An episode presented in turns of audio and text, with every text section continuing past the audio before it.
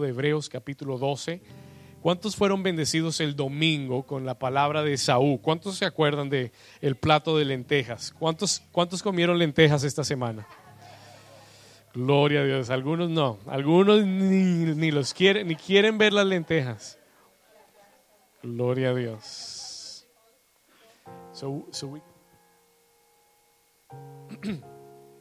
Vamos a ir a Hebreos capítulo 12. Yo quiero decirle que la verdad a mí me impactó en lo personal esta palabra. Really impacted my life. Um, y si usted no la escuchó, tiene que oír. You have to hear this. Eh, hablamos de Esaú. We talked about Esau. Esau. Um, y hoy quiero tomar donde dejamos y continuar. Quiero seguir en este texto de Hebreos 12.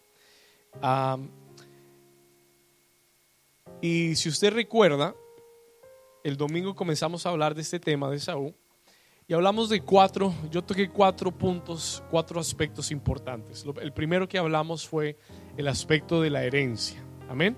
¿Cuántos aquí tienen una herencia en Dios? Eso es importante. Tienes que, tenemos que comenzar desde ese punto. Tú eres un heredero. You are an heir tienes una herencia, tienes una herencia, tenemos una herencia, amén.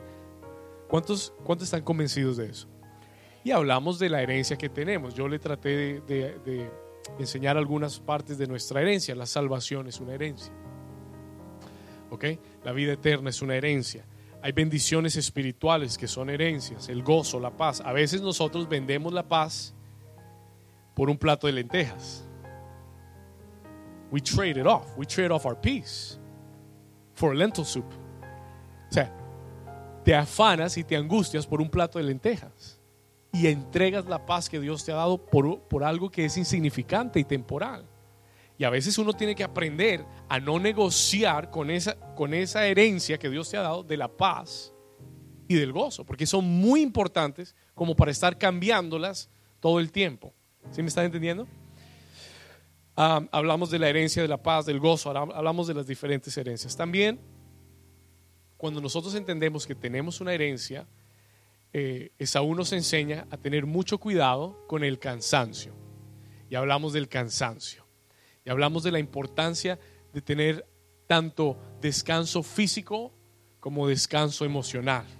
Ambos son muy importantes. They're both very important. Okay? El cansancio físico puede traducir en un cansancio emocional. Y esas dos cosas juntas pueden llevarte a tomar malas decisiones. ¿Estamos acá? Esto es un repaso, estoy repasando. I'm just going quickly through these things. Cansancio. Después hablamos del hambre, ¿ok? El hambre. Y hay que tener mucho cuidado con el hambre. Yo te voy a dar un consejo. Mírate en el espejo y sé sincero contigo mismo y pregúntate, ¿qué es? ¿Cuál es mi hambre? What is my hunger? Porque todos tenemos un hambre de algo. Yo le decía el domingo, todos tenemos hambre, sea de, éxito, sea de compañía, tenemos hambre de, de, posición, de poder, tenemos hambre de dinero, tenemos hambre, tantas cosas, de amor, tenemos hambre de aceptación, tenemos una cantidad de hambres con las que nacemos. Y, y es muy importante que tú sepas y que tengas muy claro, what is your hunger, cuál es tu hambre. Porque el hambre que, que hay en tu vida tiene que ser saciada por Dios. Has to be filled with God. Y tú tienes que asegurarte llenar esa hambre en tu vida con, con Jesús y con lo que Dios habla acerca de eso. Por algo Jesús dijo, yo soy el pan de vida. I am the bread of life. Y tú tienes que saber cuál es tu hambre, cuál es, cuál es el hambre más grande que tengo en mi vida. Y tengo que tener mucho cuidado con esa área específica. I've got to be careful with that specific area. Porque en un día malo de cansancio y de hambre, mis emociones se pueden exagerar y puedo dejar de alcanzar la gracia de Dios y cometer un error y vender lo que en verdad importa en mi vida por algo temporal.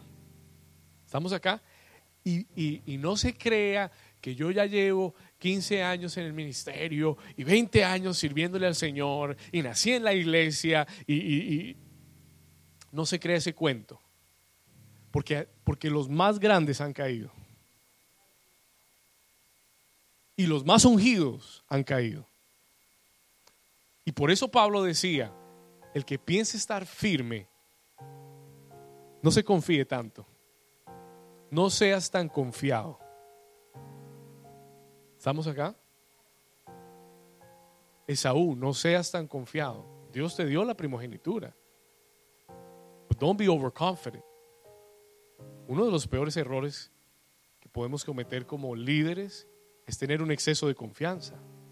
It's an excess of confidence. Oh, la inseguridad es mala, pero la sobreconfianza también. ¿Estamos acá? Are you guys with me? La inseguridad es terrible en el liderazgo. La inseguridad es terrible en el liderazgo, pero el exceso de confianza también. Y en la Biblia tenemos ejemplos de lado y lado, from side to side. Gente insegura que perdió su llamado y gente con exceso de confianza que perdió su llamado. Sansón, exceso de confianza. Porque lo interesante de Sansón es que su fortaleza era su fuerza. Pero entregó el ministerio por una debilidad porque su debilidad eran las mujeres. Y el diablo lo sabía. Y todas las tentaciones que usted lee que Sansón tuvo fueron con mujeres. No fue con dinero, fue con mujeres. Judas, Judas, su debilidad, su hambre era por el dinero. Judas' hunger was money. El hambre de Judas, él tenía un hambre por el dinero. Y hay muchos así hoy. Hay muchos así dentro de los discípulos de Jesús, así hoy. Y Jesús sabía que ese hambre de Judas él lo podía usar para bien. Y lo dijo, administra nuestras finanzas. Y era el administrador financiero de Jesús. Jesús confió en él para administrar el dinero.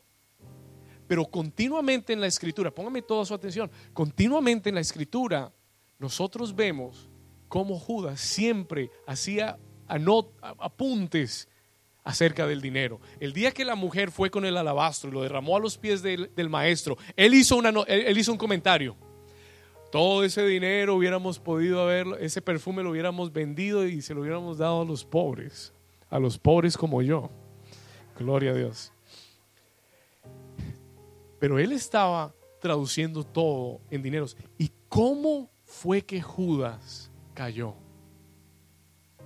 Le ofrecieron la cantidad perfecta. They gave him the right amount. Te damos un año de sueldo. Si nos dices dónde está el Señor. Si le das un beso y nos lo entregas. Él dijo, un año de sueldo. ¿Para qué me sirve caminar con Jesús? De ir de un lado a otro. Yo qué estoy haciendo en esa iglesia. ¿Ya para qué estoy ahí metido? Eso no me va a dejar nada. Bueno, mejor me gano el año de sueldo en un día. That was a start process. Y esa hambre que nunca sació en Dios. ¿Sabe que uno puede estar en el ministerio con Jesús y aún así no saciarse de Él? Uno puede estar ayudando al Señor en el ministerio y aún así no encontrar en Él el pan para mi vida. That's, that's tough. Y por eso yo le decía, cuídese del hambre. Be careful of the hunger in your life. El enemigo sabe tu plato favorito. Y en el día en el que más cansado estés, emocional, espiritualmente, te lo va a ofrecer. Te lo va a ofrecer. Y te va a ofrecer que entregues todo lo que has trabajado, todo lo que has esperado, todo lo que has hecho por años, confiando en Dios. And he's going to ask you to give it up que se lo cambies por un plato de lentejas. ¿Cuántos me están entendiendo? Esa es la esencia de lo que hablamos el domingo. This is the essence of what we spoke Ahora, quiero enfocarme, y, voy a hacerlo, I'm going to move quickly through this. Quiero enfocarme en lo que habla el libro de Hebreos, what the book of Hebrews talks about. Porque hay una cuarta razón en la vida de Saúl. There's a fourth reason in his life que lo llevó a tomar una mala decisión. Quiero que me acompañe ahí al libro de Hebreos, capítulo 12, versículo 2, perdón, versículo 12, Hebrews 12, 12. De hecho, sea de paso, este, este, este capítulo de Hebreos 12, esto es una bomba. I, I advise you to read it all. Read it all. Hebrews 12, 12. Hebreos 12, 12. Hablamos del cansancio y mira lo que dice el escritor de Hebreos. Alguien que me ayude a leerlo. Somebody help me to read. Luisito, you have it?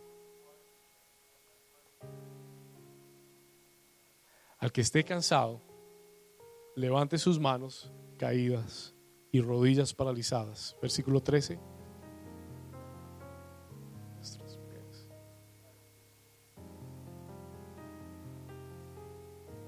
Sino que sea que, ok, versículo 14.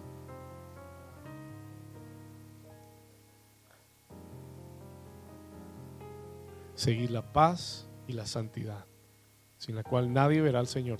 15.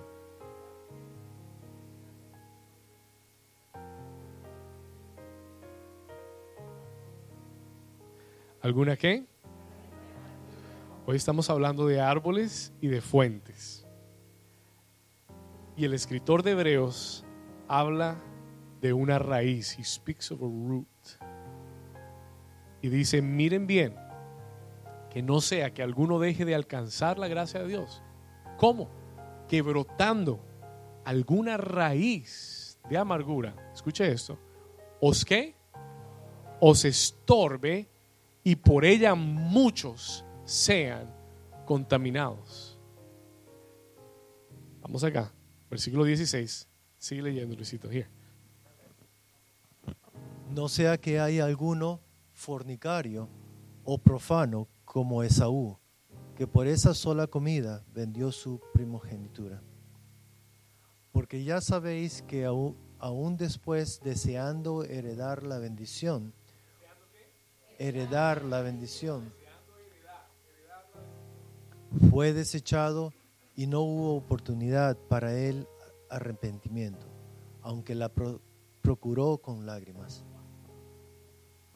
Qué fuerte texto. That is such a heavy text. Pero yo pienso que la razón por la que el Señor no lo deja en ese contexto es para que entendamos la importancia de lo que se está hablando acá. Y hoy quiero hablarle acerca de la raíz de amargura. I want to talk to you about the root of bitterness. Si quiere anote ese título. Vamos a hablar de la raíz de amargura. Fue lo último, es lo último que el Señor nos muestra de Saúl que fue que fue letal para su vida. It was lethal for his life. Ahora, um, durante esta semana yo estuve meditando en este texto, en la enseñanza, y el Señor me detuvo ahí. No me, no me dejaba seguir de ahí. Me dejó mirando esa palabra, raíz de amargura. Y nunca antes, en, en- en- todos mis años de creyente, había estudiado tanto el tema o me había sentado tanto a ponerle atención a esa palabra. Porque yo pensaba, y yo, yo decía, bueno, la raíz de amargura es como cuando uno tiene eh, una pelea con alguien y uno, you know, you hold a grudge y, y uno como que le tiene algo a la persona, entonces comienza a crecer una raíz de amargura. Yo decía, bueno, entonces si uno perdona, bueno, se acabó la raíz de amargura, se terminó todo, we're good to go. Y mientras comencé, as I began to look into it, como cuando comencé a, buscar con, con mayor profundidad, cuando comencé a buscar con mayor profundidad, comencé a entender que esto de la raíz de amargura es mucho más profundo de lo que yo pensaba. Y me comencé a dar cuenta que es posible que nosotros sirvamos a Dios, que tengamos una herencia de Dios, que tengamos un llamado de Dios y estemos dentro de la iglesia y aún tengamos una raíz de amargura. It is possible. Es posible. Y lo primero que quiero decirte de la raíz de amargura, si quiere anote esto. The first thing I want to tell you about the root of bitterness. ¿Ok? Es muy sencillo. El primer punto que quiero hacerte de la raíz de amargura y, lo primero que el Señor me, me permitió ver es que la raíz de amargura es una raíz. It is a root. Y le voy a decir por qué eso es importante. Escriba esto. Sí, no, no, súper eh, súper revelación. La raíz de amargura es una raíz. El caballo blanco de Simón Bolívar era blanco. La misma revelación. Same revelation, right? But here's why I say that. Pero, pero, pero aquí va porque le digo eso. Porque la raíz de algo nunca es fácil detectarla. No es lo visible. It is not what you see. ¿Cuántos de ustedes ven las raíces de, los, de sus árboles? You can't see them. Tú no ves la raíz. Al menos que tomes una pala y comiences a excavar, no, nunca vas a ver la raíz. You'll never see the root. Es fácil identificar el árbol. Es fácil decir, ahí hay un árbol y ese árbol es de tal y tal fruto. Pero ver la raíz del árbol es otro cuento. Y el Señor me, me hablaba y me decía, el árbol puede crecer, el árbol puede parecer estar saludable, se puede ver bueno. The tree can look good. Tú dices, wow, qué lindo ese árbol, mire todos los colores, mire todos los frutos que tiene. Y, y a la apariencia, a la distancia, el árbol parece ser bueno. Seems to be good. Pero ¿cuál es el problema? Cuando sacas del fruto del árbol y lo muerdes, te das cuenta que es amargo. You see that it's bitter fruit. Porque una raíz amarga produce frutos amargos. ¿Estamos acá? Una raíz amarga, a bitter root produces bitter fruit. Escuche esto. Y cuando un árbol tiene un fruto amargo, nadie, y voy a hacer un punto de esto más adelante, pero cuando tu fruto es amargo, nadie va a poder comer de ti. No one will be able to eat from you. Vas a ser un adorno en la iglesia o en el reino. Bonito para la decoración. Bonito para la decoración, pero nadie puede comer de ti. Porque tu raíz es amarga, tu fruto es amargo. Y el problema de una raíz de amargura es que no, no, no sale a la luz a la simple vista. Está escondida. Y al menos que el Espíritu Santo no nos lleve a la raíz, unless He takes us to the root, nunca la podremos arrancar. ¿Estamos acá? ¿Por qué la raíz de un árbol es importante? Why is the root of a tree important? ¿Quién sabe de árboles aquí? ¿Por qué es la raíz importante? Sostiene el árbol. ¿Qué más? Nutre el árbol. El árbol se alimenta por la raíz. The tree grows, it feeds from the roots. Y si las raíces del árbol son amargas, si lo que tú absorbes, si a través de lo que absorbes es amargo en tu vida, todo se convierte amargo. Everything turns bitter. Y por eso es que la gente amarga, amargada, amargan a otros también. ¿Estamos acá? Alguien amargado siempre va a amargar a los demás. Entonces, la raíz es importante, sostiene el árbol, es el fundamento del árbol y alimenta al árbol. ¿Ok? Y muchas veces en la Biblia, esta declaración de raíz de amargura, y lo vamos a ver más adelante, se usa junto a la palabra hiel de amargura. Hiel, hiel. Y esa palabra es clave porque la palabra hiel es un veneno. It is a poison. Y lo que Dios quiere que aprendamos es que la amargura es como un veneno. Te lo tomas, está en tu sistema, ni te diste cuenta, pero te está matando. ¿Estamos acá? It is like a poison. No sientes nada, piensas que todo está bien, piensas que estás bien, piensas que eh, todo va hacia adelante, que gloria a Dios. Y de repente comienzas a sentir síntomas. You begin to feel symptoms y tienes reacciones y actitudes y, formas de pensar que no van de que no están alineadas con Dios. Y es un veneno silencioso, es a silent venom que el enemigo va a usar Y, no lo, y, a veces pensamos que no, lo de la raíz de amargura es para la gente que no conoce al Señor, pero te quiero, te quiero dar una noticia en esta mañana. Hay muchos, incluyendo a Esaú, que era un heredero de Dios, hay muchos que tienen herencia de Dios y que están perdiendo o van a perder su herencia porque hay un veneno de amargura en su corazón que no han detectado. Y hoy el Señor te, te va a hacer un scan, un MRI. Muy espiritual.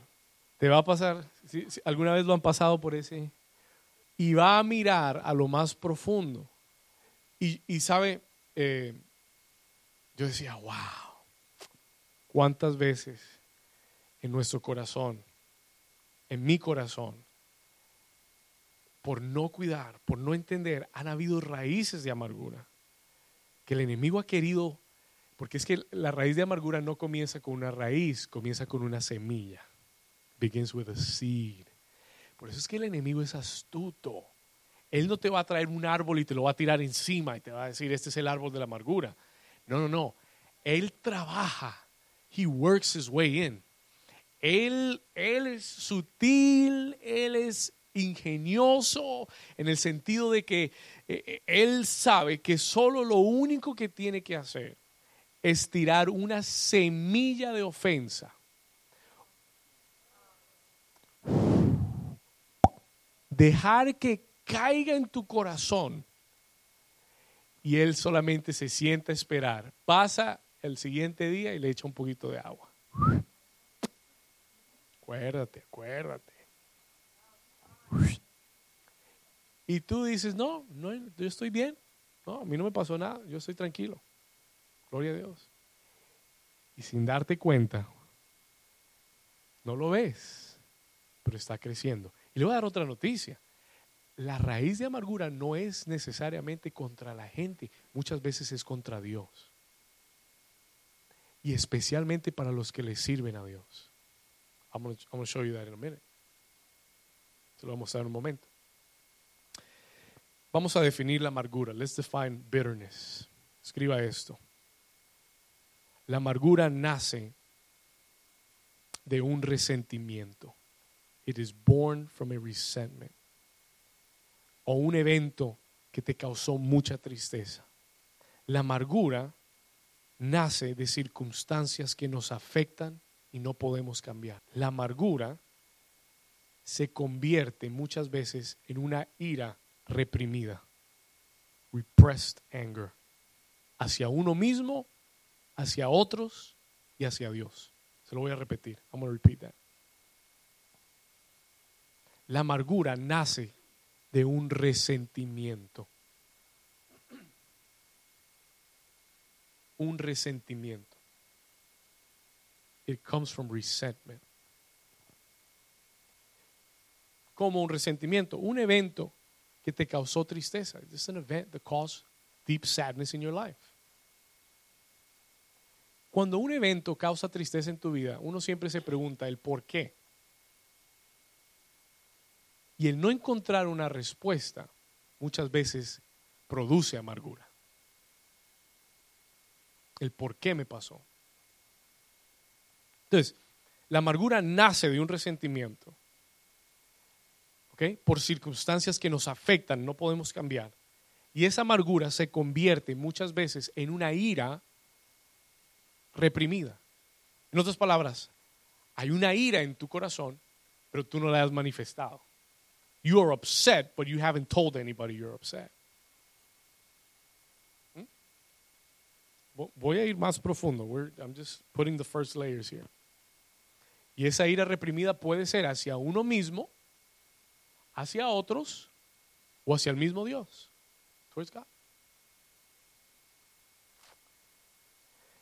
Y la amargura es tan peligrosa, it is so dangerous, escuche esto, que te puede hacer olvidar todo lo bueno que Dios ha hecho en tu vida. Listen to this. La amargura es tan peligrosa porque ella te puede hacer olvidar. She can cause you to forget all the good things that God has done in your life. vamos a hablar de las causas de la amargura. Quiero darle tres causas. I want to give you three reasons of how bitterness comes into your life. Tres causas de la amargura. Quiero compartir con usted. La primera, let me give you the first one. Es- Esto es poderosísimo. Yo quiero que usted se conecte con lo que le estoy. Let me connect with what I'm telling you. Because it's all over the Bible. Solo hay que, solo hay que sacar la lupa y usted lo va a encontrar, pero está en, it's everywhere. Jesus was tempted with bitterness. Listen, I'm going to show it to you in a minute. ¿Cuáles son las causas de la amargura? What are the causes of bitterness? Número uno, cuando se nos ha sido quitado algo o hemos perdido algo. Hmm. Listen to this. Cuando se nos ha sido quitado algo o hemos perdido algo o alguien, something or someone, when we've lost so- somebody, someone, or has been taken away from us, it is a cause of bitterness. Es una causa de amargura. Hay un muy buen ejemplo de esto en la Biblia y es la vida de Noemí. Eh, anote este texto. Write down this text, please, and follow me. Ruth 1.13. Ruth 1.13. Anótelo. Vamos a buscarlo aquí. Quiero que lo lea conmigo. Mira lo que dice Ruth 1.13. Mira lo que Noemí, una mujer judía que amaba a Dios, mire la declaración de Noemí. Look at Noemi's, Naomi's declaration. Ella acaba de perder a su esposo y a sus hijos. She has lost her husband and her kids. Trágicamente. They sufrieron una muerte trágica. Y ella está con sus con las esposas de sus hijos y les dice, ¿habéis, habíais vosotras de esperarlos hasta que fuesen grandes? ¿Habíais de quedaros sin casar por amor a ellos? No, hijas mías, ¿qué mayor qué? ¿Qué mayor amargura tengo yo que vosotras? Pues la mano de Jehová ha salido contra mí. Ruth, perdón, Noemí había perdido a su esposo y a sus hijos. Trágicamente habían muerto. They had died tragically. Y ella dice, estoy en amargura. I am bitter. Y ella, y ella llega a una conclusión y le echa la culpa a Dios. Y le dice, fue la mano de Dios contra mí.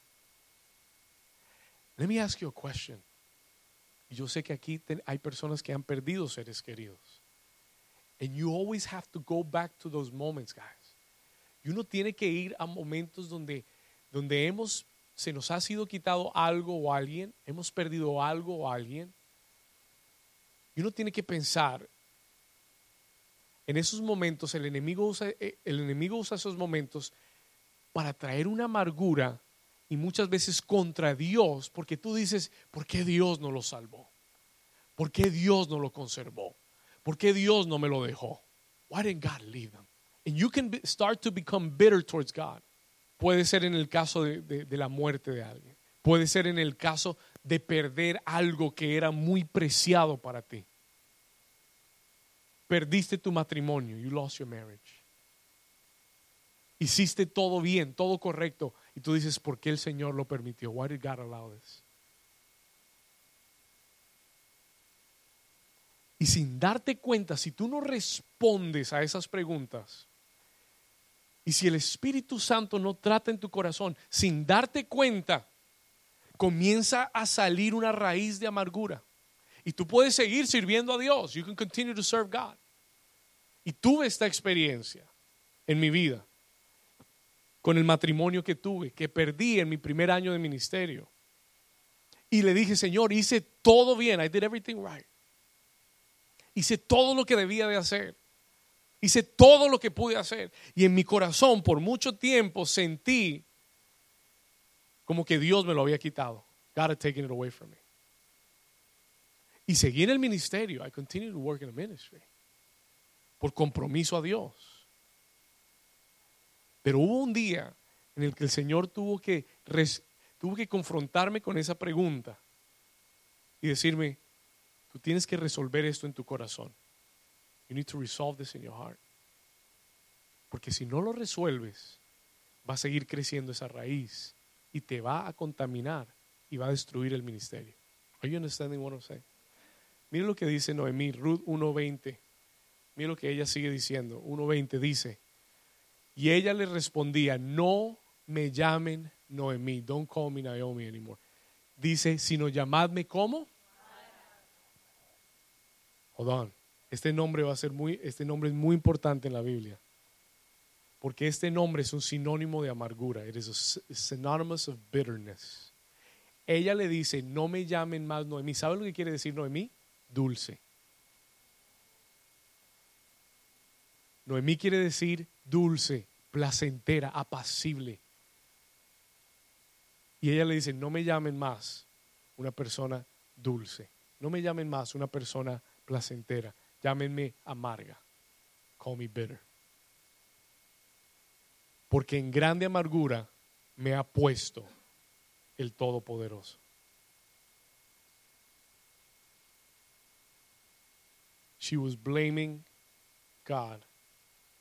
Ella estaba poniéndole la culpa a Dios por la tragedia en su vida.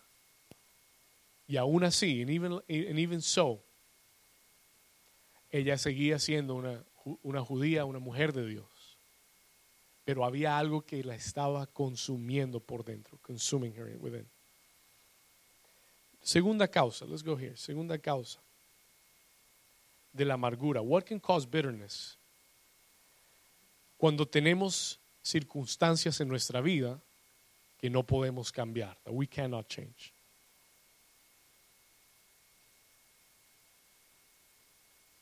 Cuando tenemos circunstancias en nuestra vida que no podemos cambiar. ¿Cómo qué, pastor? ¿Cómo las condiciones familiares que te tocó vivir? Muchas veces nosotros miramos nuestra historia, nuestra familia, cómo nos criamos, quién nos crió, y nos preguntamos, ¿por qué me tocó vivir así? ¿Por qué me tocó a mí esa situación familiar? Why? Why did I have to grow up under these conditions? ¿Por qué nací a esta familia? Muchas veces le decimos, Señor, ¿por qué no me diste otra familia? ¿Por qué me diste esa familia? Porque no todas las familias son buenas y lindas y hermosas. There's very tough families. There are very difficult conditions. No todo el mundo lo aman cuando nace. No todo el mundo experimenta un amor familiar. Y muchas veces uno puede mirar eso y decir, why did I have to grow up under these conditions? ¿Por qué me crié con un solo padre? ¿Por qué no pude tener a mis dos padres? ¿Por qué no tuve? ¿Por qué solo me crié con mi mamá? ¿Por qué solo con mi papá? Y mi papá fue fuerte conmigo. And you begin to ask those questions. Te haces esas preguntas y en lo profundo, sin darte cuenta, hay una cierta amargura. There is a bitterness of why I didn't get a different life. ¿Por qué no me tocó una situación diferente? Y es silencioso. Son esas clases de preguntas que uno se hace y no responde. Have you, you made those questions that you ask and you never get an answer? Uno nunca las responde, las deja ahí, pero le molestan a uno y están haciendo raíz. They're, gaining a root in you, and you're not answering those questions. Y, y todo lo que necesitan es seguir creciendo. Y llega un día donde todo eso explota y se hace visible. Becomes visible. Por lo general esos días son muy desagradables. Circunstancias que no podemos cambiar. Tal vez una situación económica una condición económica que has tenido, que te ha tocado vivir. Muchas veces el mirar, escuche esto, porque de esto, esto voy a hablar un poco de Saúl. El mirar, que, y, esto pasa dentro del ministerio, dentro del caminar con Dios. Señor te hace una promesa, the Lord makes you a promise, tú la crees, tú esperas en el Señor, pero comienzas a ver el tiempo pasar y tú ves que todo, tú ves que Dios bendice a otros Tú ves que, que, otros están creciendo, están siendo bendecidos, están recibiendo sus promesas y a ti nada. And you're not getting anything. Y si tú no tienes cuidado, tú vas a comenzar a, a, causar que esa raíz de amargura crezca en tu corazón. En parte esa fue la amargura de Saúl. ¿Por qué? ¿Sabe lo que Saúl dice cuando le proponen vender la primogenitura? Él dice, me voy a morir me voy a morir y no he recibido nada. Es exagerado, pero lo que él dice es, what he's saying is, Yo he esperado tanto tiempo, ¿para qué voy a seguir esperando esa primogenitura? El Señor me dijo que tengo una herencia, pero no la he visto, entonces ¿para qué la espero? Do you see the bitterness there? ¿Ves la amargura ahí? El Señor me hizo una promesa que este ministerio va a crecer y comienzo a mirar todas las iglesias que comenzaron después de nosotros y todas están creciendo y nosotros no. Y le digo al Señor, Señor, ¿qué pasa si yo he hecho todo bien por ti? He hecho todo lo correcto y, los que no han hecho las cosas bien están creciendo y yo no. Have you ever had that question? ¿Te has hecho esa pregunta? El peligro de esa pregunta o el peligro de ese pensamiento es que hagas lo que hizo Esaú y digas, yo me voy a morir, ¿para qué me sirve esa promesa? I'll give it up.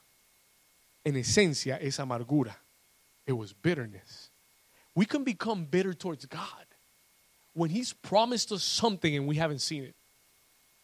And others are getting blessed and we're not. Yes. Are you here? Tremendo eso. Why do others get blessed and I don't?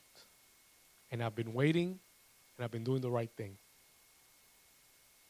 Okay, God, I'm going to serve you anyways. But you start serving with a bitter heart.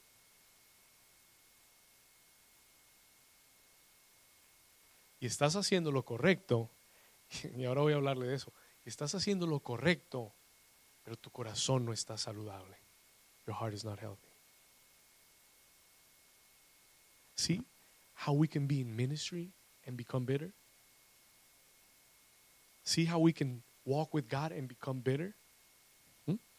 Tercera causa, vamos acá. Y esta tal vez es la más común. Y es cuando alguien nos ha herido emocionalmente. ¿Ok? Y esa es una de las razones por las cuales viene la amargura, por las heridas. Somebody hurt me. Somebody, uh, you know, offended me. Alguien me ofendió. Y por eso es que cuando alguien, cuando venga una ofensa a tu vida, tú tienes que estar muy despierto. Porque es que las ofensas, escuché esto que me bendijo grandemente. This really blessed me this week. Escuché un pastor que dijo, una ofensa es un evento en tu vida. La ofensa es un evento en tu vida. Somebody offended me. That's an event in your life. Pero ofenderse es una decisión. Are you here? El que alguien haga una ofensa contra ti es un evento. That is an event. Pero que tú te ofendas es una decisión. Tú tomas la decisión si te dejas ofender o no. Y lo importante de, de no dejarse ofender, o lo importante sí, de no dejarse ofender, es que cuando viene la ofensa y tú lo tomas personal, you take it personal, el enemigo ya sembró la semilla. It's on the ground. Y lo único que necesita es tiempo. Tiempo, just give it some time. Dale tiempo a esa ofensa y mira cómo crece. Look how it grows. Solita crece. Y por eso es que ninguna ofensa puede dejarse pasar y decir, no, no pasó nada. No, no, yo estoy bien. No, no, no. Porque es que el diablo sabe mejor. He knows que esa semilla que quede plantada va a crecer. It is going to grow. Y, y, y, anoté esto que me llamó mucho la atención. La agenda, la agenda, the agenda of the enemy, la agenda del enemigo es destruir. Jesús dijo, el diablo vino para robar, matar y destruir. La agenda del enemigo es destruir. ¿Ok? ¿Estamos acá? Su estrategia es dividir. How does he destroy? Dividing you. ¿Cómo destruye una iglesia? Dividiéndola. Jesús dijo, una casa dividida, un reino dividido no permanecerá. Si quiere destruir tu familia, te, te, divide con tu esposo, te divide con tus padres, te divide con tu, con tu cónyuge. He will divide you. Y así te destruye. That's how he will destroy you. Entonces, su agenda es destruir, su estrategia es dividir, pero su táctica es ofender. I love that. La agenda del enemigo es destruir. Su estrategia es dividir. Pero su táctica es ofender. Y si tú lo entiendes, si tú lo ves con esa claridad, puedes contraatacar y vencer toda ofensa del enemigo. Porque al final del día toda ofensa viene para dividir y al final para destruir. Y tú tienes que tener la madurez para, para, recibir una ofensa y decir, no voy a dejar que caiga en mi terreno, en mi corazón, y no la voy a dejar crecer. Así que o hablamos, te pido perdón, me perdonas, o esto se muere ahí en el nombre de Jesús. ¿Estamos acá? Are you here? Y si queremos tener una iglesia saludable, tenemos que tener una iglesia unida. We need to have a united church. Si queremos tener una iglesia saludable, tenemos que tener una iglesia unida. Una iglesia unida no quiere decir que no hayan ofensas, porque cada vez que pasamos tiempo juntos y entre más tiempo pasemos juntos, van a haber más, más oportunidades para ofendernos. And I have been offended, and I'm, and I'm sure I have offended many. Estoy seguro que muchos he ofendido y muchas veces he sido ofendido en esta iglesia, en este ministerio, en este tiempo, pero usted no va a encontrar a un pastor que, que va a predicar porque está ofendido. Usted no va a encontrar un pastor que se va a desquitar con la gente desde el púlpito. Because that's not what I do. I know I need to go before God. Yo tengo que ir delante de Dios y decirle, Señor, esto me está molestando, así que voy a, te lo voy a entregar, lo voy a sacar, voy a hablar con la persona, voy a mantener mi corazón sano, porque si mi corazón no está sano, esta iglesia nunca estará sana. Are you understanding what I'm saying? ¿Estamos acá? Hay que tener una madurez. Y Pablo, eh, yo, yo escribí ayer en el devocional, ese, ese texto me impactó no sé si usted lo, leyó. I don't know if you saw it. Primera de Corintios 10, 12. Can we put it up quickly? Primera de Corintios, anótelo, anótelo y lo leemos acá. Primera de Corintios 10, 12. 1 Corinthians 10, 12. I want you to see this.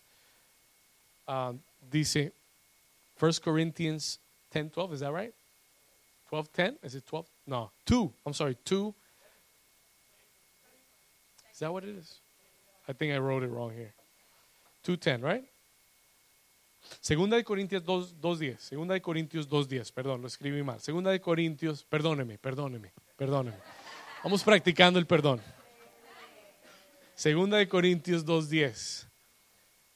Dice, y al Pablo le escribe a la iglesia de Corintios y aparentemente en la iglesia de Corintios había alguien que se había levantado a tratar de dividir la iglesia. ¿Ok? Y él le dice a ellos, al que vosotros perdonáis, yo también. Si ustedes quieren perdonar a ese tipo que está tratando de dividir la iglesia, yo también lo voy a perdonar. I'm going to forgive him too. Escuche, porque también yo lo que he, dice, porque también yo lo que he perdonado, si algo he perdonado, por vosotros lo he hecho en presencia de Cristo. Next verse. Para que Satanás no gane ventaja alguna. Don't let the devil no le permitas al diablo que te gane ventaja. Una ofensa mantenida es darle ventaja al diablo. Una ofensa retenida es darle ventaja al diablo. Es to give the enemy an advantage in your life. Una ofensa retenida dice para que Satanás no gane ventaja alguna sobre nosotros, pues no podemos ignorar sus maquinaciones. We cannot ignore his schemes. Y se lo acabo de decir. Sí, la agenda del enemigo es destruir, su estrategia es dividir, y, esas son sus maquinaciones. Y, y Pablo dice, no podemos ignorar las maquinaciones del enemigo. ¿Cuántos me están entendiendo? ¿Cuántos, están, ¿Cuántos Dios les está hablando? ¿Cuáles son algunos síntomas de la amargura? Anote, some symptoms of, bitterness, algunas manifestaciones de la amargura. Son, son sencillas, le voy a dar algunas, hay más, pero le doy estas. La queja y la murmuración siempre son una señal de amargura. Complaining and murmuring. Complaining. Murmurar es hablar mal de alguien. La murmuración y la queja son síntomas de la amargura. Dos, La ira, anger, is a symptom of bitterness, or it's a fruit of bitterness. La ira es un fruto de la amargura. ¿Alguna vez te has airado y después te has preguntado, ¿y yo por qué me puse así? Why? ¿Era para tanto? Was it for that? ¿Sí le ha pasado? Has it happened to you? Uno se sienta y dice, desmedidamente, sin razón, I got like that. Why? Easy. There's a root that's not connected to God. Tres, una continua memoria del pasado, de los detalles, de los nombres, de las palabras que fueron dichas. Una continua memoria del pasado. Continuous memory of the past. ¿Te acuerdas de los detalles? Lo que tenía puesto. Why are you retaining that? ¿Por qué estás reteniendo eso? No, porque tengo una memoria fotográfica. Bueno, bote la cámara y cámbiela por otra. Amén. Change the camera. God wants to give you a new camera. But, pero una continua memoria de los detalles nace de un lugar donde aún hay amargura, where there's still bitterness. Traes toda la memoria y revives y vuelves a sentir la ira. Are you, are you understanding this? Cuatro, number four. Otro síntoma, otro fruto de la amargura es el aislamiento. Listen to this. Aislamiento, you isolate yourself. ¿Por qué? ¿Por qué estás tan aislado? Por lo general, when a person isolates themselves, is because they don't want to be hurt again. Una persona se aísla porque no quiere volver a vivir la misma experiencia. Y entonces vives con, un, con, con una sobreprotección. Vives con una, you, you live with a wall up, con una muralla arriba todo el tiempo, una defensa todo el tiempo. Y hay casos extremos donde uno ve la gente así, you see people like that, extreme cases. Y hay casos que no son tan extremos, pero que uno los ve. Porque una persona vive aislada. Because, they're, because there's a bitterness inside and they don't want to be hurt again. ¿Estamos acá? Ok. Quiero mostrarle un texto muy interesante. Anote este capítulo, Hechos capítulo 8, Acts chapter 8. This, this one blew me up.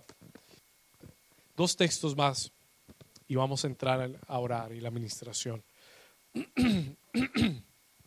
Hechos 8, let's go there, Acts chapter 8. no quiero leer todo el texto para no tomar el tiempo, pero quiero contarle lo que sucede en Hechos 8. Hay un, hay un evangelista llamado Felipe.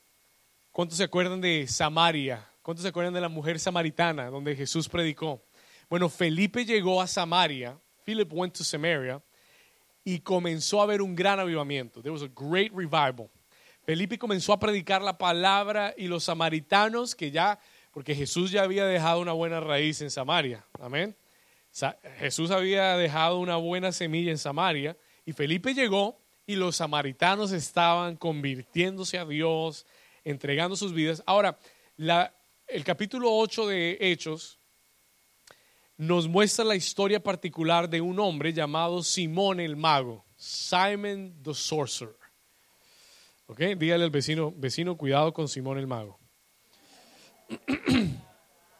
Be aware of Simon the Sorcerer. ¿Ok?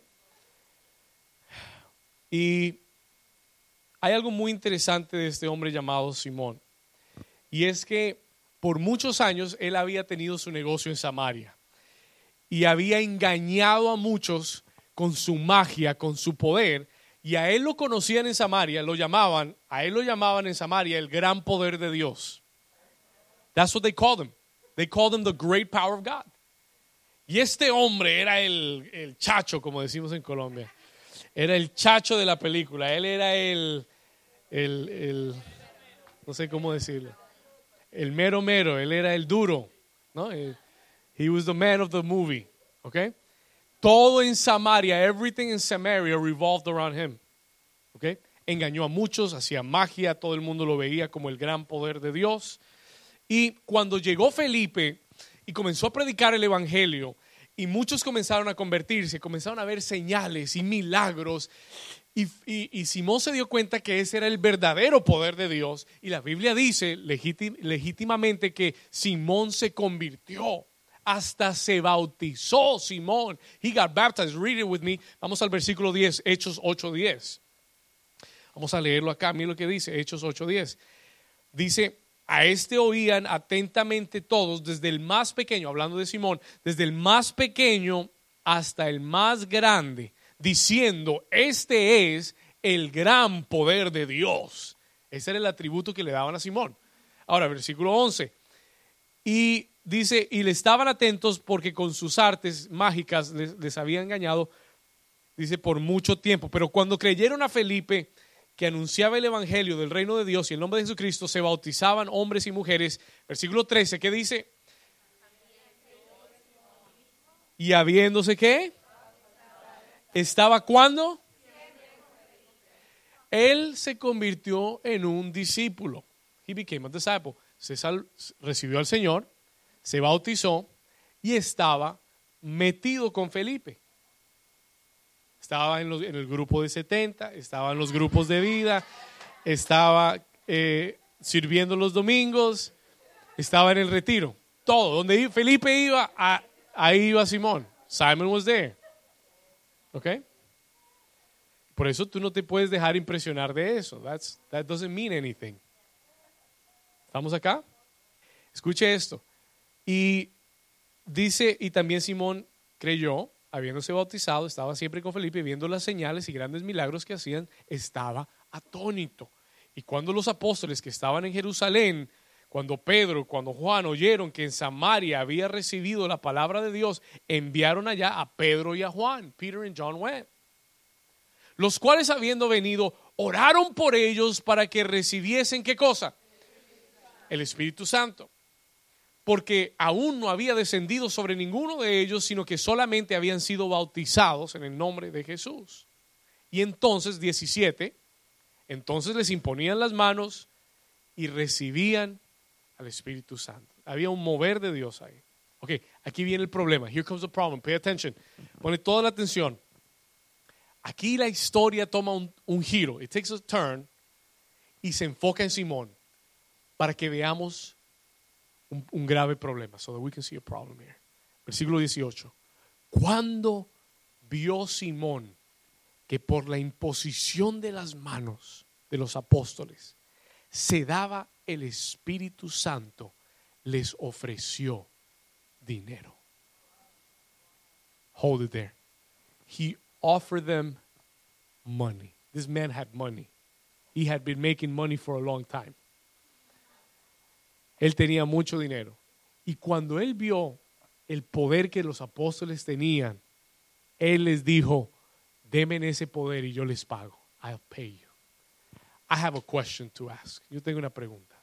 ¿Estaba malo lo que Simón deseaba? Was it wrong what he desired? Él deseaba tener el poder de Dios, imponer sus manos para que otros recibiesen el Espíritu Santo. His desire was not what was wrong. Su deseo era correcto. El problema no era su deseo, el problema era su motivación. Listen to this. Please, this might help you for the next 10, 20 years of your life. Escuche.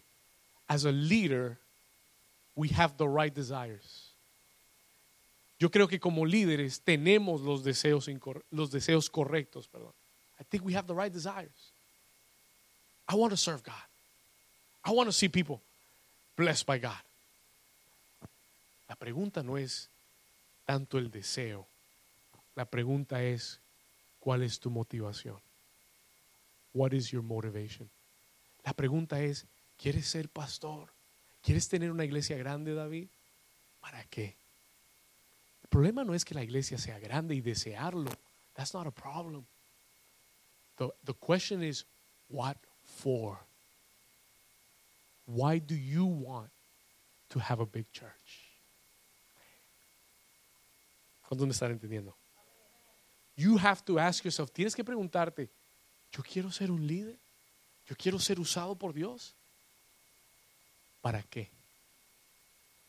For what purpose? ¿Cuál es mi motivación?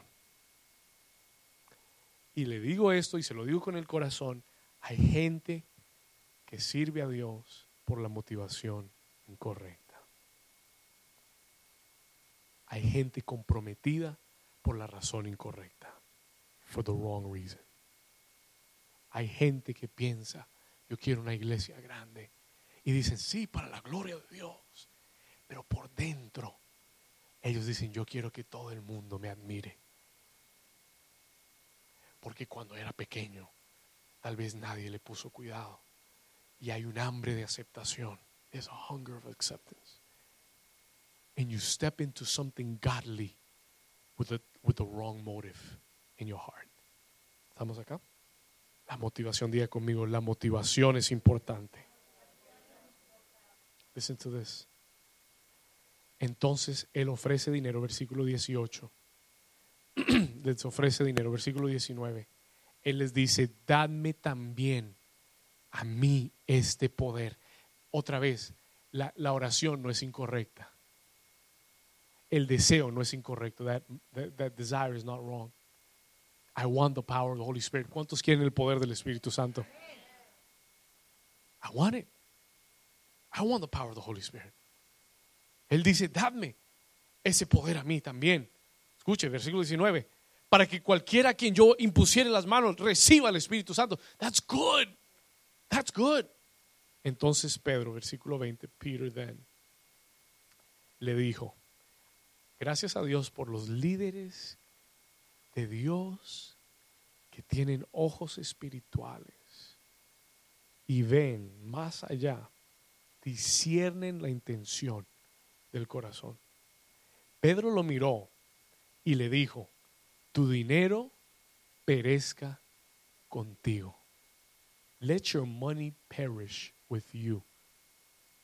Que tu dinero perezca contigo. Póngale mucha atención a lo que Pedro le va a decir. Escuche esto.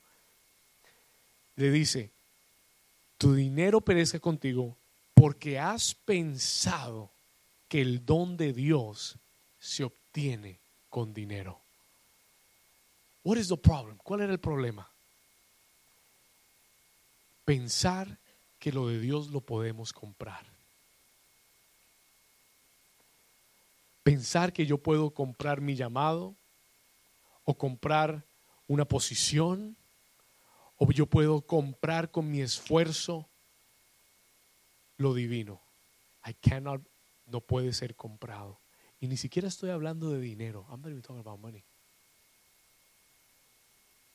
Ya, ya no estoy hablando de dinero. Estoy hablando de pensar que yo con mi esfuerzo y con lo que haga y con lo que demuestre puedo adquirir algo que solo Dios da por su gracia. Dios no se lo da a cualquiera porque lo pide, Dios se lo da a aquellos que se conectan con Él. Esto no viene por dinero, viene por relación. Are you here? This comes through relationship. Doesn't come through money. Now listen to this. Escuche, sigamos acá. Y él le dice, el don de Dios no se obtiene, no se compra. You can't buy it. Versículo 22. No tienes tu parte ni suerte en este asunto. This is not for you. Esto no es para ti. Escuche esto. Porque tu corazón, ¿dónde está el problema? You don't have a part in this. Tú no tienes parte en esto. ¿Y sabes cuál es el problema? ¿Sabes dónde está el problema? Porque tu corazón no es recto delante de Dios. Ni siquiera es porque Dios no quiera dártelo, es porque tu corazón no es recto delante de Dios. Your heart is not right. Y él, y él le dice el por qué. Y esa es la parte a la que quiero llegar. Versículo 22. Arrepiéntete pues de esta tu maldad y ruega a Dios si quizás te sea perdonado el pensamiento de tu corazón. Versículo 23. Porque en hiel de qué? Oh, wait a minute. Wait a minute, time out. Pedro miró a Simón y le vio la raíz. He saw the root.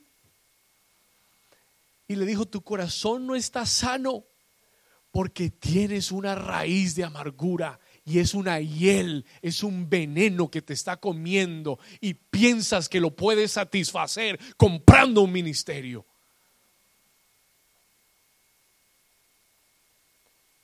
En hiel de amargura. Y esto me enseña que el que carga amargura en su corazón no es digno de hacer la obra de Dios. You're not qualified to do the work of God if you have bitterness growing in your heart.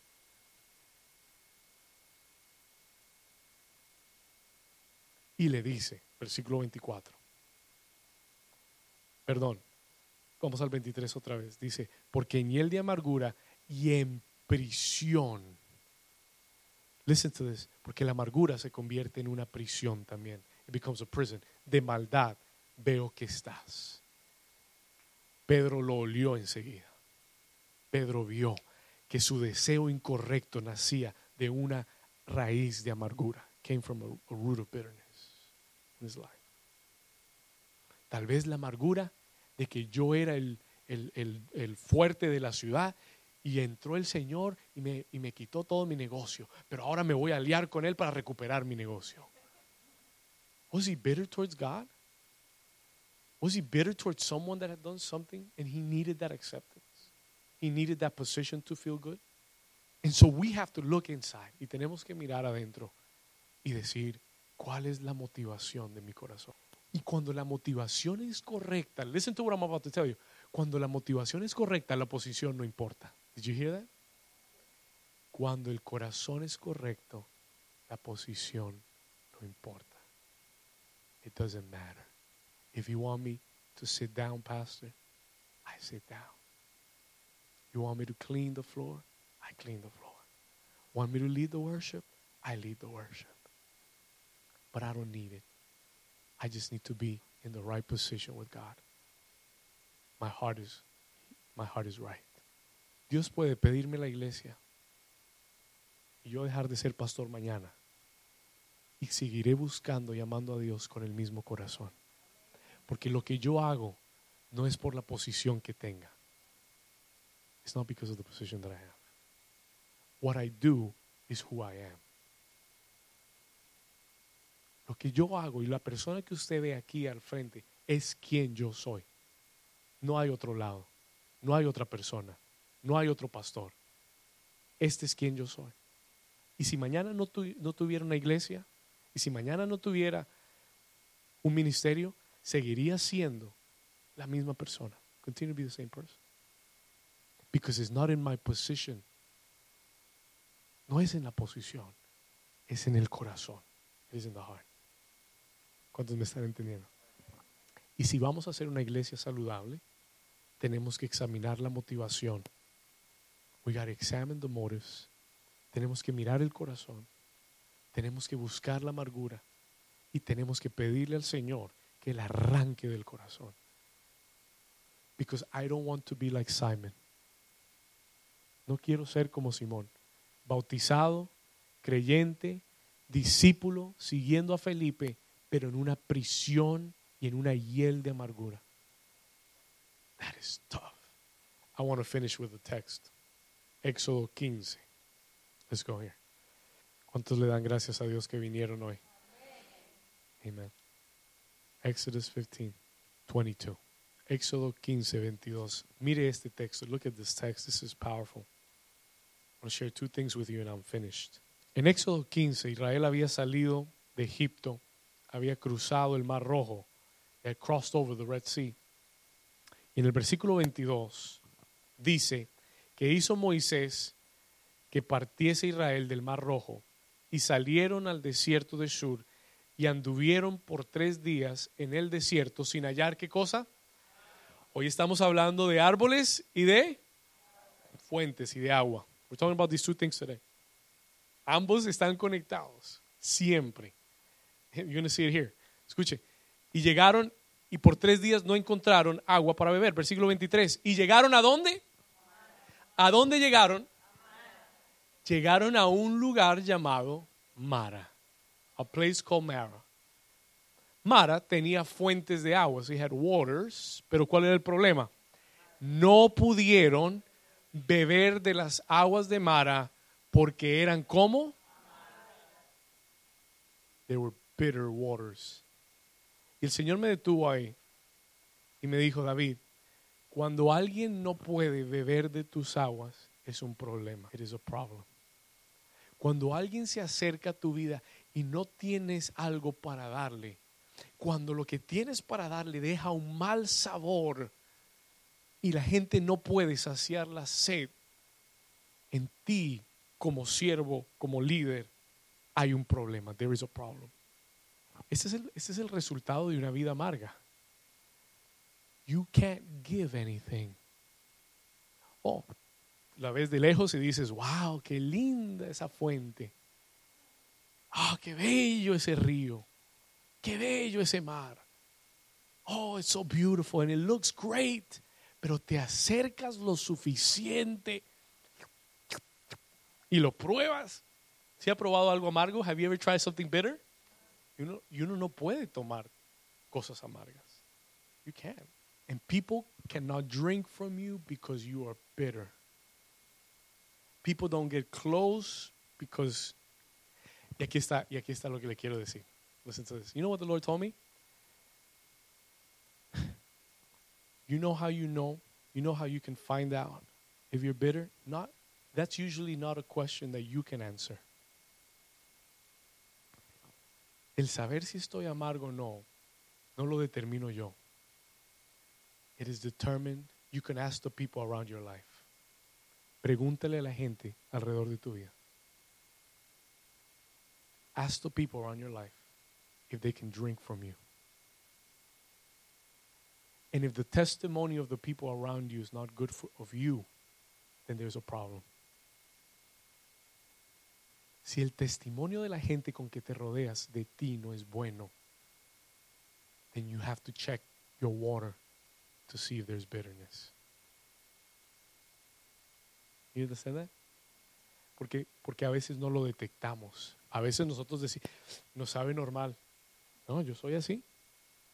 That's how I am. El que no le gusta, pues suerte. No, de malas, como decimos en Colombia. En Colombia dice de malas. Si no le gusta, pues de malas. Usted arrégleselas. If you don't like the way I am. But there's a problem when you're a leader. Pero hay un problema cuando es un líder. Y la gente te busca para beber de ti. To drink from you. And then they realize, they're like, esta persona es amarga. ¿Estamos ahí? Entonces, esa no es una pregunta que yo puedo responder. Es una pregunta que yo debo hacerle a las personas que están a mi alrededor. Y preguntarles, can you drink from my life? Am I good water? Or am I bitter? Y dice que no pudieron beber de las aguas porque eran amargas y por eso les habían puesto el nombre de Mara. That's why they named them Mara. Versículo 24, aquí viene eh, la solución. Here comes the solution. Entonces el pueblo que hizo, that's a problem. That's a problem. Bitter people go to bitter waters. Yo le dije que parte de la, uno de los síntomas de la amargura es la murmuración. You complain, you murmur, you talk bad about your leader, talk bad about your pastor. Why did you bring us here, Moses? Why did you bring us to these bitter waters? You're bitter. You're bitter. And that's why you're complaining. And that's why you're murmuring so much. Because you are bitter. Porque tú estás am am amargado. Y yo le decía al principio, el, el que es amargado amarga a otros. Y ellos llegaron y murmuraron. ¿Contra quién? Who did they murmur against? Their leader. Murmuraron contra su líder, su pastor. It's your fault. Tu culpa. Nos trajiste acá. ¿Qué vamos, qué vamos a beber? What are we going to drink? Y aquí viene la revelación de Dios. Here comes the revelation from God. versículo 25. Y Moisés clamó al Señor. Yo creo que Moisés era un buen pastor. I think he was a great pastor, man. That guy was patient. Oh, Moses, pray for me. Pray for me, Moses. I need some of your anointing. Pero un día le volaron la paciencia a Moisés. Right? One day he ran out. He ran out. Pero, pero Moisés le clamó al Señor. Él no se puso a pelear con la gente. Él no dijo, ah, desagradecidos. No. He had a good heart. Él tenía un corazón. Varias veces. Well, he did. He did. Y he, he came to God and he said, God, le dijo, Señor, ¿qué hacemos? Y el Señor le mostró un qué? Oh, he showed him a tree. Le mostró, estamos hablando de árboles y fuentes. Y el Señor le mostró un árbol. Y le dijo a Moisés, le dijo, echa ese árbol a las aguas. Y cuando él echó el árbol a las aguas, las aguas se endulzaron. The waters became sweet. Y allí les dio estatutos y ordenanzas y allí los probó. There he tested them. Y yo le decía, Señor, ¿cuál es el árbol? Y el Señor me decía, el árbol es, es simbólico del árbol en el que Jesús tuvo que morir, intercambiar tu amargura por su dulzura, intercambiar tu pecado por su santidad, intercambiar tus faltas por su gracia. That is a, symbol, es un símbolo que hasta que tú y yo no pasamos por el árbol de vida, por el árbol de la cruz de Jesús y rendimos la amargura, eso no va a ser arrancado de nuestra vida. And he said, take the tree and dip it inside of the, of the waters. Toma el árbol y sumérgelo en dentro de tu corazón. Submerge what Jesus has done in your life. Submerge yourself in the grace of God. Hay un texto en el libro de Jeremías donde el Señor le dice al pueblo, aprende a sacar aprende a separar y a sacar lo precioso de lo vil. The beautiful from those things that are. Do you know this verse? I forget the exact. From the vile. Y el Señor le dice, aprende, aprende. Eso es lo que la gracia hace. La gracia te, enfoca en lo bueno que ha sido. Sí, tal vez yo he perdido cosas en mi vida. Sí, tal vez han habido situaciones, que, preguntas que no he podido resolver. Pero la gracia de Dios ha sido mucho más grande que todas las tragedias y, circunstancias que he vivido. La gracia de Dios es mucho más grande para mi vida. Y si yo puedo ir a la cruz, en el gordo cross, voy a encontrar a Jesús que va a absorber en la cruz toda mi amargura y, me, y la va a intercambiar por un espíritu apacible, dulce, por un corazón sano, for a healthy heart. How many of you are understanding me? Let me tell you this one last thing. We, maybe we can dim these lights. Uh, Gabby, if you can help me, give me the piano list. I'm going to tell you one last thing that, that impressed me. Una última cosa que el Señor me mostró y me impresionó. We're going to leave this verse up here. We're going to come back to this verse in a second. I want you to see two things. Quiero mostrarte dos cosas. En este texto de Éxodo, cuando el Señor le dijo, pon el árbol en las aguas, y se endulzaron. If we read the following verses, si leemos los próximos versículos, mira lo que dice acá. Let's go to verse 26 for a second. Él habla en todo este texto, mire, el final de este texto, y él le dice, escucha mis palabras, ponlas en tu corazón, está atento a lo que te voy a mandar, lo que te voy a decir. Y él después da una promesa y dice, ninguna enfermedad de las que envié a los egipcios te enviaré a ti, porque yo soy Jehová, tu sanador. Y no es solamente el sanador físico, no hay, no hay solamente enfermedades físicas, hay enfermedades del corazón, de heart sicknesses, que Él quiere sanar, that He wants to heal. Cuando Jesús fue a la cruz, when Jesus was at the cross, I was thinking about this. Escuche esto. Cuando Jesús fue a la cruz,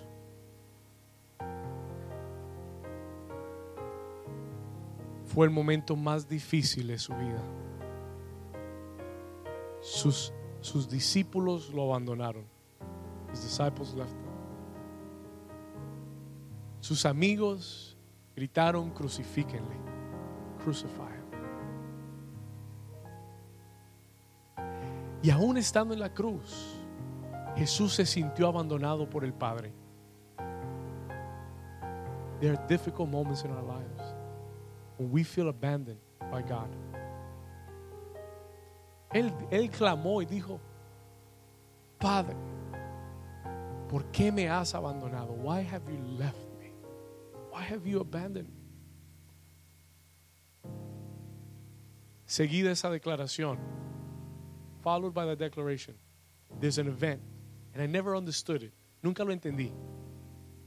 Pero ese evento que sucedió después de ese momento era una profecía mesiánica. Está escrita en el libro de los Salmos, book, written in the book of Psalms. Y dice, búscamelo, uh, Gaby, en el libro de, si no estoy mal acá, Mateo, Matthew 27, 34. Mateo 27, 34. Listen to this. Anótelo, vamos a leerlo acá. We're going to read it up here. Y le dieron a beber vinagre mezclado con hiel. Jesus was tempted with bitterness. Jesús fue tentado a beber amargura en la cruz. He's going to the cross. Quiero que cierres tus ojos en esta, en esta mañana. Jesús está en la cruz. El cielo se ha cerrado. Sus amigos lo han traicionado. Sus discípulos ya no están. Todo lo que él ha trabajado por años parece estar perdido en ese momento.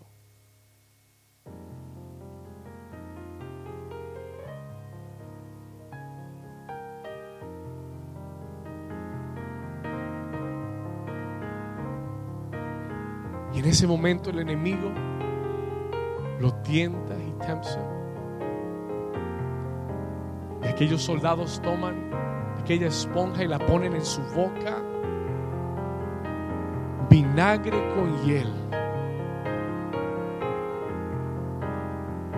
El enemigo le dijo, bebe de la amargura, drink from the bitterness. Dios te ha dejado, todos te han abandonado. This could have been his last temptation. Pudo que esta pudo haber sido su última tentación. Pero ¿sabe lo que dice el, el texto? Después de haberlo probado, no quiso beberlo.